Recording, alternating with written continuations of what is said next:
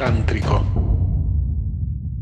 Creo que el concepto de disciplina está como muy marcado por el tengo que hacer esto perfecto para que salga, entonces de esa manera voy a poder tener una buena salud, voy a poder disfrutar del acto sexual, si tengo disciplina voy a poder tal cosa.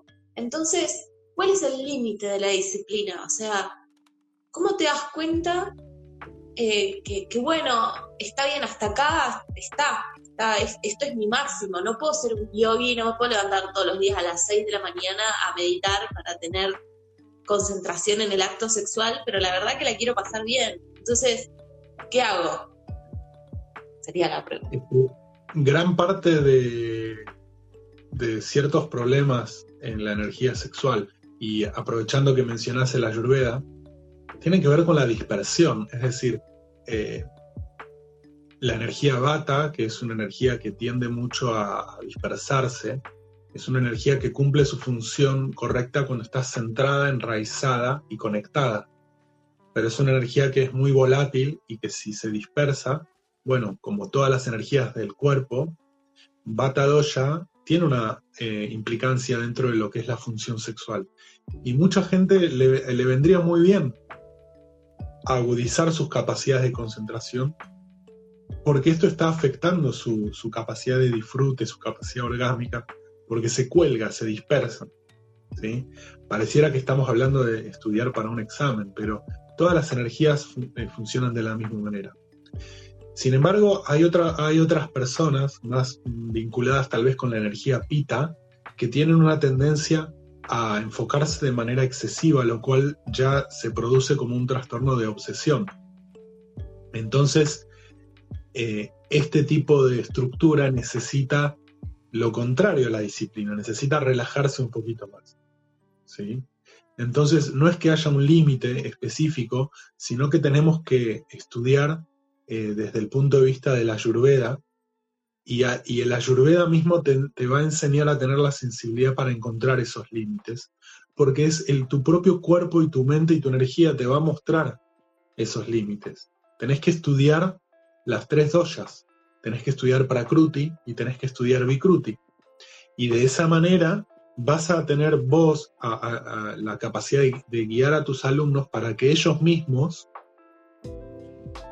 encuentren esos límites. Porque en definitiva, no hay nadie que te pueda decir, eh, bueno, hasta acá, sí o no, o tantas horas, o tantas mandarinas, ¿sí?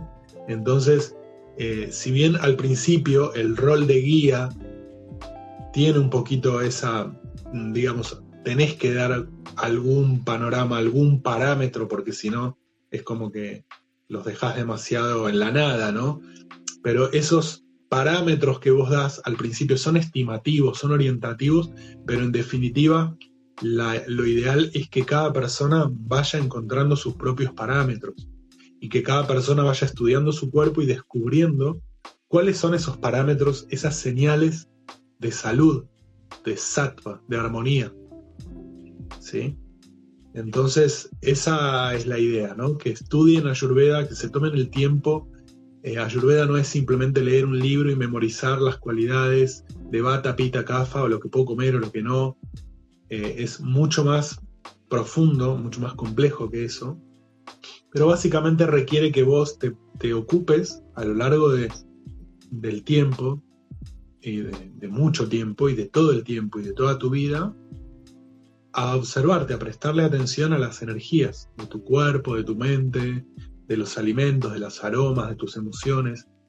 Y te vas a dar cuenta que en realidad tampoco es como tan cuadriculado como algunas personas pretenden mm, de tener una lista de alimentos o cantidades pegada en la, en la nevera, ¿no? Eh, sino que esa gente muchas veces se quiere sacar de encima la responsabilidad de sentir. Entonces prefieren que haya una planilla de Excel que les mande todo. Pero en realidad no tienen la capacidad de conectar con, con el sentimiento, con el estar atento, con el llevar un verdadero cuidado de la energía, ir sintiéndola momento a momento. Por eso es súper importante la ayurveda en este caso. Tántrico.